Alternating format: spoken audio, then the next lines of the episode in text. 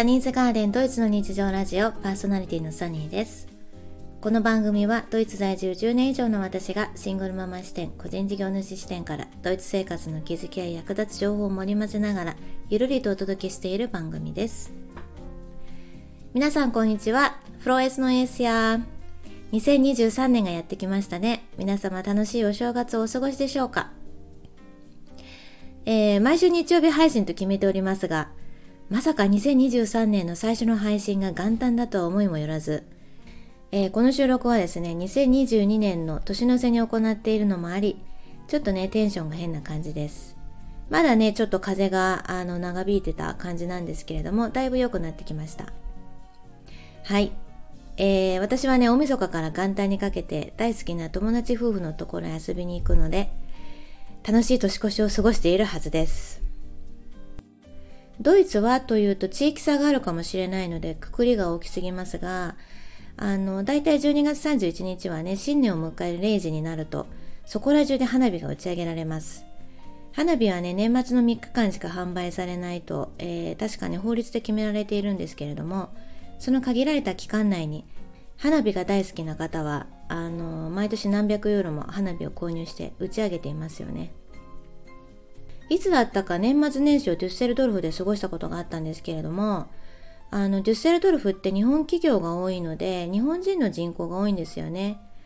で、あの、デュッセルドルフにはね、エコー寺という日本のお寺もあるんですけれども、私たちはね、そこのお寺に行って、あの、当時ね、除夜の鐘を鳴らすために並んだことがありました。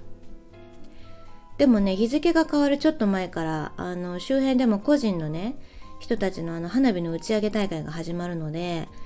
あの厳かな気分もつかの間帰りはまるでね戦火の中を逃げるような感じであのね生きた心地がしなかったのを思い出します。花火はねすごい大きい音でどんどんパチパチいってるんでちょっと小さい子供にはねあのまあ怖いのもあるんですけれども危ないですよね。で毎回怪我人が出ていたと記憶していますが皆さんのお住まいのところはいかがでしたでしょうか？ということで、前置きが長くなりましたが、今年最初の配信は2023年の抱負を話してみようかなと思います。で、あの別に誰も私の抱負に興味がないと思うんですけれども あの記録として取っておきたいと思います。はい。そう。だってね、新年早々に立てた目標を1年の最後に達成できた人の割合ってどのくらいかご存知ですか？皆さん。あのですね、サクッと検索してみたら、なんと20%以下だそうです。でもね達成できた人に共通しているのは低い目標を設定したっていうことだったんです。つまり1日5分の読書とかあの1日10分の筋トレとかでいいんですよ。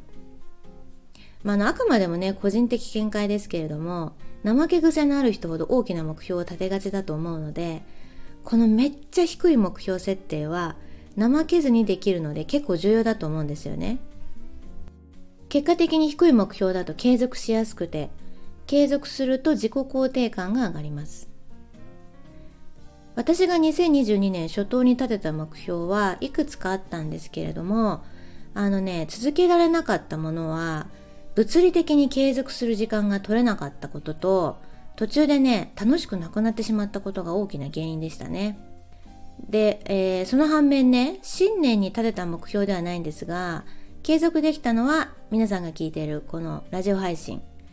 これはですね2ヶ月の夏休みこそあったものの結果的にね続けることができているんですよ。イエイ。本当にねもうちょっと時間という鳥があればあの配信回数を増やしたいんですけれどもまあねスケジュールに余白を残しておきたいので今のところ週1配信を続けたいと思っています。ということでめっちゃ低い目標設定で2023年に続けたいことは？ドイツ語と英語のね単語勉強にしようかななんて思っています。あ言っちゃった。本当にねドイツに10年以上住んでいて未だに壁を感じるんですよね。うん。まあと言いつつあの私はかなり勢いで知らない人にもドイツ語で話しかけるしあの仕事でもねプライベートでも困れば話した方が早いのでじゃんじゃんドイツ語でも英語でもあの電話をかけまくっているんですけどねうんでも何て言うか言葉ってコミュニケーションツールじゃないですか。相手のことを知るための、なんていうのかな、最も身近な、あの、最速ツールっていうか。うん。でもね、あの、ドイツ語の上級レベルである C に、えー、ツェツワイとか、トーイックの満点990点とかは目指しません。だってエベレスト級に高い目標なので、私は目指しません。はい。なので、私の目標はドイツ語と英語の単語を一つだけ、一日一個だけね、メモに書くだけです。1年後にはドイツ語365個、英語365個がメモ帳に並んでる感じですね。うん。そう、1年を締めくくった時に365個書いてある単語を見て、ああ、よし、やった、勉強したっていう感じになるのがね、多分ね、自己肯定感が上がるんじゃないかなって思ってます。はい。えー、イメージとしては、富士山の5合目からゆっくり一歩一歩登る感じです。1年後には6合目に到着していればいいかなって感じですね。めっちゃ低い目標です。えー、しかもですね、登山をしながら途中休憩をして、まあ星空を眺めたり、なんかおにぎり食べたり、なんなら後戻りしてもね、OK にしてます。だって365個覚えられないって分かってるので 脳裏に焼き付く単語が増えればいいなっていうくらいの気持ちです。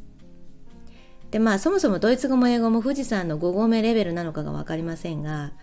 まあ、5合目がスタート地点であれば多分すでに7、8合目にはいそうな気がしますが、まあ細かいことはスルーしてください。はい。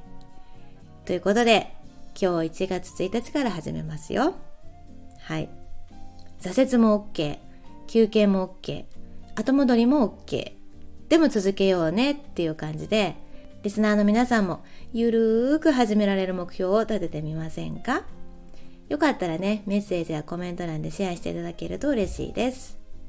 ということで、今日もここまでお聴きいただきありがとうございました。今年も一年ね、どうぞよろしくお願いします。今年もラジオ配信続けます。ではまた来週。チュース